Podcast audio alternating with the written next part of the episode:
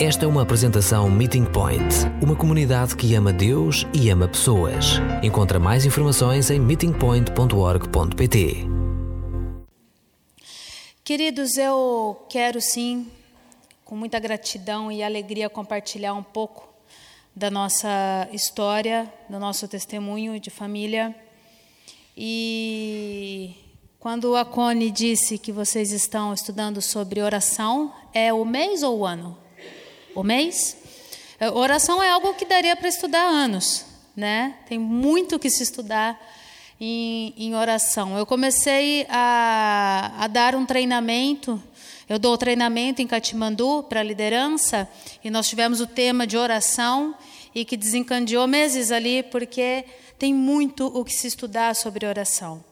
E quando ela, ela disse que seria sobre oração, eu, eu pensei em fazer um casamento com a palavra e o testemunho, porque a nossa, o nosso testemunho é totalmente envolvido em oração. Tudo é envolvido em oração. Então eu vou começar com a palavra e certamente nós vamos fazer esse casamento de testemunho, trabalho no campo e pregação. Amém? Amém, queridos? Vamos então abrir nossas palavras ou ligar as nossas palavras. Temos esse privilégio. E na carta de Tiago, capítulo 2, nós vamos ler do 14 ao 18. Tiago 2. Meus irmãos, que aproveita se alguém disser que tem fé e não tiveres as obras? Porventura a fé pode salvá-lo? E se o irmão ou a irmã estiverem nus e tiverem falta de mantimento cotidiano? E se algum de vós lhes disser, ide em paz, aquentai-vos e fartai-vos, e lhes não derdes as coisas necessárias para o corpo, que proveito virá daí? Assim também a fé, se não tiver as obras, é morta em si mesma. Mas dirá alguém: Tu tens a fé, e eu tenho as obras. Mostra-me a tua fé sem as tuas obras, e eu te mostrarei a minha fé pelas minhas obras. Queridos, a oração, ela é um estilo de vida. A oração e a, a fé elas fazem parte do alicerce da vida do cristão. Não existe cristianismo sem oração. Não existe vida com Deus se não tiver a palavra e a oração. É, é, é o básico. Uma vida de oração e comunhão com a palavra é simplesmente o primeiro degrau daquele que quer caminhar com Deus. John Wesley disse uma frase que eu gosto muito. Nós podemos levantar uma geração que saiba cantar, tocar, dançar e pregar muito bem. Porém, se não soubermos levantar uma geração que saiba orar, seremos um povo sem a presença de Deus. Podemos ter uma ótima oratória aqui, uma ótima voz à frente, Podemos ter versículos decorados, conhecer a Bíblia de capa a capa. Se não termos uma vida em oração, não temos a presença de Deus. Vocês concordam comigo? Amém? Hoje eu quero que a gente possa então ter assim um breve panorama sobre a ação da oração. Poderíamos falar de várias coisas da oração, mas eu quero falar sobre o que o Tiago trouxe aqui. A ação que é gerado por conta da oração. A fé e a oração, elas estão juntas. Elas são totalmente ligadas. Eu creio que Deus me ouve, então eu oro. Correto? Eu não vou orar se eu não tenho fé no Senhor, correto? Eu creio que Jesus pagou um alto preço na cruz e aquele preço que ele pagou rasgou-se o véu e me deu livre acesso ao Pai.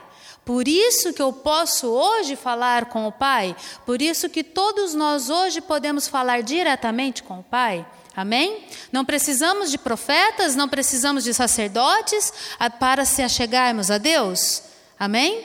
Temos esse livre acesso, por quê? Porque cremos que Jesus é essa ponte que nos liga ao Senhor, é o caminho que nos leva até o Pai. Amém?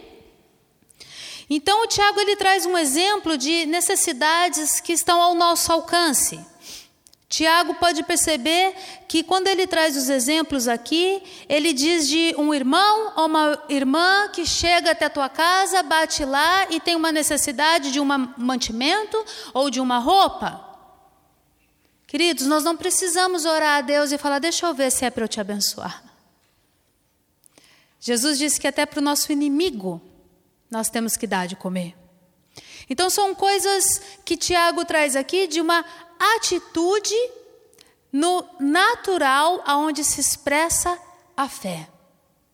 E eu gosto muito dessa parte que Tiago fala. Porque as obras sociais, elas estão ao nosso alcance. E nós conseguimos transmitir a nossa fé, nós conseguimos falar da vida de Jesus, a pessoa de Jesus, através de atos simples. Muito simples. Quando houve a guerra no Sudão, entre que dividiu, ficou Sudão do Norte e Sudão do Sul, ficaram-se muitos órfãos por conta da guerra civil ali, muitas crianças ficaram sem pais. O que, que aconteceu?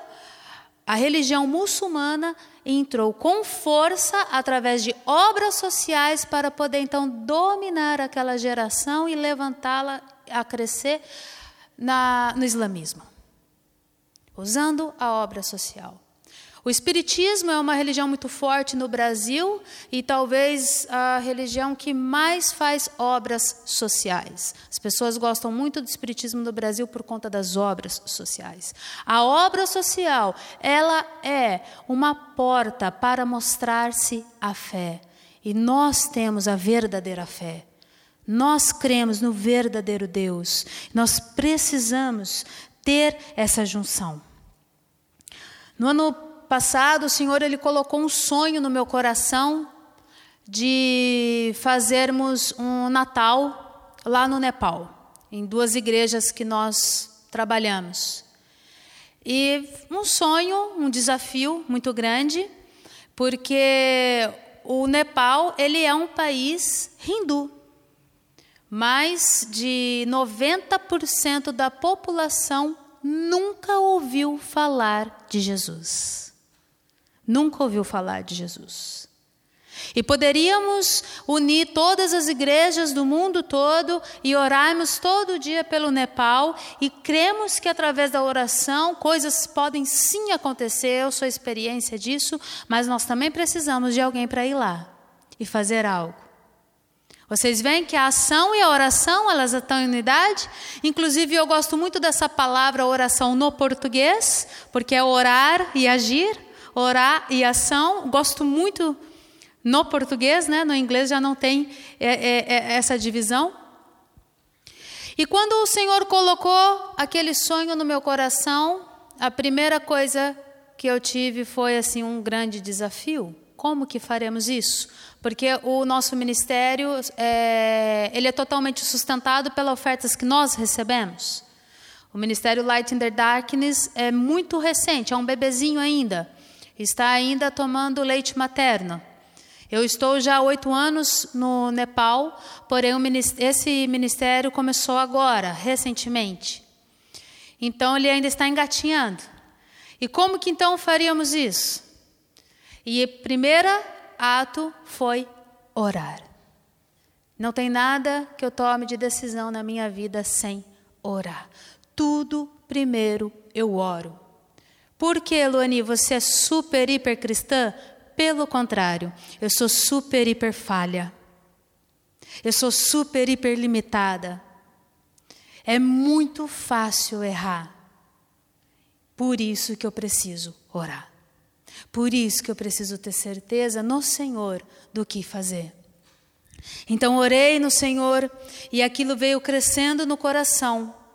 E então eu lancei o desafio para as pessoas participarem. Pouquíssimas pessoas abraçaram a causa. E, queridos, foi uma excelente oportunidade, porque, como eu disse, o país é hindu. Então, mais de 90% da população nunca ouviu falar de Jesus. Aí você faz um Natal no segundo país mais pobre da Ásia e você vai lá e oferece comida. Vocês acham que as pessoas vão ou não? Elas vão. Ah, mas você está vendendo o evangelho a prato de lentilha? Não. Eu estou usando o prato de lentilha como uma porta para que eles possam ouvir o evangelho. Porque o evangelho, a palavra de Deus, tem poder para salvar. Mas como que eles saberão se eles não ouviram? Correto? E ali então abraçamos a ideia. Só que eu sou uma pessoa muito intensa. E eu gosto de fazer as coisas assim, uau, com excelência, porque eu acredito que é para Deus que eu faço. E então lancei um desafio em cima do desafio. Vamos dar presente para todo mundo. Estamos falando de crianças que nunca tiveram um brinquedo em toda a sua vida. O brinquedo que a gente mais brinca nas vilas quando estamos lá é com pedras. Literalmente, com pedras. Às vezes a gente vê madeira formando um carrinho e coisas e tal. E ali, naquele desafio, eu comecei a ficar super empolgada, empolgada, eu nem dormia. O Felipe chegava em casa, eu lá com aquele monte de presente, comprando, embrulhando e feliz da vida, porque eu estava vendo algo que começou na fé, na oração, sendo concretizado. Queridos, existem desafios, e eu acredito que a maioria dos desafios que Deus coloca para nós, o mar vai estar fechado. Para que possamos caminhar sobre a terra seca, o primeiro passo tem que vir de nós. Porque se Deus dá uma direção, nós então confiamos que Ele está nos dando essa direção. E nós caminhamos não em cima do que podemos ou do que somos, mas da palavra dEle. Amém? Para isso é necessário também essa vida com oração. Queridos, conseguimos fazer o Natal de Luz no Nepal, em duas igrejas, que são as igrejas que nós cobrimos.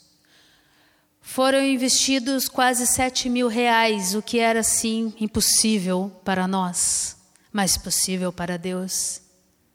E mais de 300 pessoas foram ouvir o Evangelho. Mais de 300 pessoas. Se tivéssemos investido um valor que pudesse alimentar mil, mil iriam. Com toda certeza. E dessas mais de 300 pessoas, duas entregaram sua vida a Jesus. E muitas outras vieram falar com o pastor: Nós queremos aprender sobre esse Deus. Isso é tremendo. Sementes plantadas, até mesmo naquele que não se manifestou em nada, a semente foi plantada. Amém? Orar nos leva a viver o impossível com Deus. Eu tive muitas experiências através da oração. E a oração é uma atividade que gera dependência. Você nunca vai começar uma caminhada com Deus acordando, ai que vontade de orar. Não, você vai ter preguiça, você vai ter sono, você vai ter outras coisas mais importantes para fazer. Mas a partir do momento que você começa a se relacionar com Deus, e eu estou dizendo no seu íntimo, e eu estou dizendo você sozinho com Deus, isso é muito importante. A maioria dos cristãos no nosso tempo se relaciona com Deus apenas aos domingos. Não pode. É diário. E você vai gerando essa dependência e você vai conhecendo maravilhas no Senhor. Tem um versículo de, de Jeremias que fala assim: Clama a mim e te responderei, e te anunciarei coisas grandes e ocultas que não sabes. Jeremias 33, 3. O Senhor fala, o Senhor chama os teus e diz: Clame a mim, eu vou te responder. Ah, mas eu não escuto Deus. Queridos, muitas vezes as pessoas chegam até a Deus e fala, fala, fala, não dá nem tempo de Deus falar e sai, né? despeja tudo lá no Senhor, os problemas, as coisas, as necessidades, às vezes nem agradece ao Pai. E se sai da presença de Deus, nem sequer ouvindo o que Deus tem para falar. Claro, Deus não vai falar mesmo. Né? Ele não é doido ficar falando com a parede? Né? Então nós precisamos entender isso, que ele tem segredos para revelar aos que oram e buscam. Ore e busque ao Senhor na sua intimidade. Tem um livro que eu gosto muito, de uma brasileira, uma ministra brasileira, Valnice Milhomens. Ela escreveu um, um livro que chama Orando a Palavra. E eu gosto muito desse livro porque ele nos ensina a orar em cima da palavra, para que possamos orar o que está no coração de Deus. E nada como a Bíblia para nos ensinar o que há no coração de Deus. Amém? Nós não temos capacidade para saber o que está no coração de Deus a partir de nós, do nosso intelecto, da nossa mentalidade, de jeito nenhum. E eu teria assim diversos, diversos testemunhos para dar para vocês sobre oração. Eu me converti através de oração. Eu me lembro exatamente, eu me converti com 21 anos de idade, e eu me lembro exatamente aonde eu estava, o horário e tudo, quando eu comecei a sentir um desejo gigantesco no meu coração de mudança. Um amigo dirigiu o carro, uma outra amiga estava ao lado, eu estava atrás, e assim, ó, descendo a rua 13 de maio, lá em Piracicaba, interior de São Paulo, cidade mais linda do Brasil. Quem quiser conhecer, eu posso te levar. E descendo a rua ali, eu comecei a sentir um desejo de mudança muito forte. E pensando comigo, mas como que eu vou mudar? Como que eu posso mudar a minha vida? E, e ali, conversando comigo mesma, eu, eu falei: Ó, oh, só Deus é que pode alterar o, o, o, percurso da minha vida. Mas aonde que eu vou conhecer a Deus? Né? Eu sempre tive anseio em conhecer a Deus, desde pequena, desde pequenininha mesmo.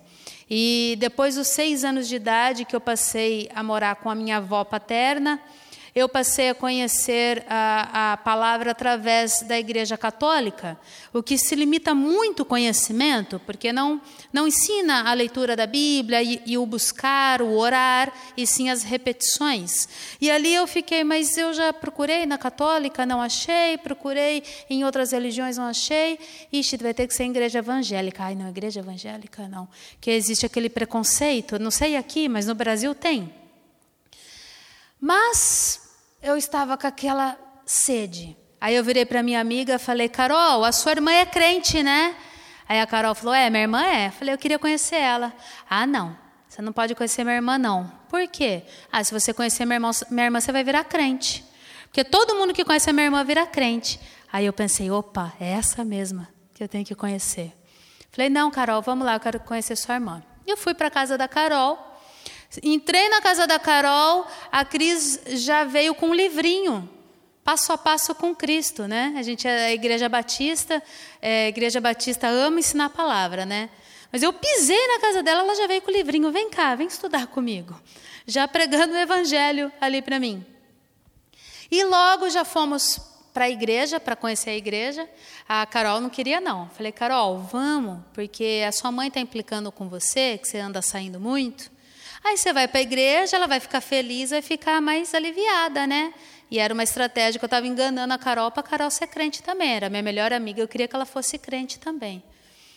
Bom, enfim, nós duas fomos, as duas se converteu, porque a Cris, os pastores da igreja, eu cheguei lá, o pastor Marcílio e a pastora Sônia já sabia meu nome. Mas como você sabe meu nome? Porque nós oramos por você. Nós fomos frutos de oração. Hoje eu sou missionária dessa mesma igreja, a Carol é pastora nessa mesma igreja.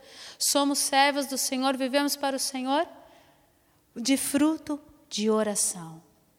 A oração alcança lugares incríveis. Eu me lembro de tsunami que teve no Japão em 2012.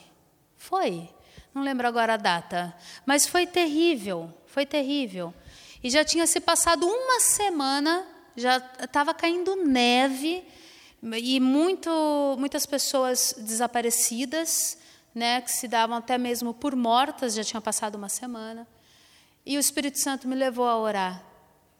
E foi muito clara a direção dele: ore por um jovem de 15 anos e por um senhor de 70 anos. E ali orei daquela forma. No dia seguinte, lendo as notícias, eu gosto muito de, de me atualizar sobre as notícias do mundo todo. Eu li lá que foi encontrado um adolescente de 15 anos e um jovem de 70 anos. A oração te leva a lugares que você não conhece, que nós não conhecemos, mas o Senhor, Ele conhece todas as coisas. E Ele está em todos os lugares. E se Ele nos chama para participar de Sua obra, de uma vida com Ele, isso não pode ser um peso, mas isso deve e é um privilégio. E nós temos esse livre acesso. Os anjos clamam para o Senhor: Senhor, permita que nós preguemos o Evangelho. Deixa nós sermos participantes disso. E o Senhor deu essa bênção, essa honra para nós. Então nós precisamos ver como olhar isso. E nosso muito obrigado, foi um imenso prazer. Obrigada, Cone. Obrigada mesmo. Que Deus abençoe grandiosamente vocês, queridos, e que vocês possam fazer a diferença em suas orações, na sua fé e nos seus atos. Amém?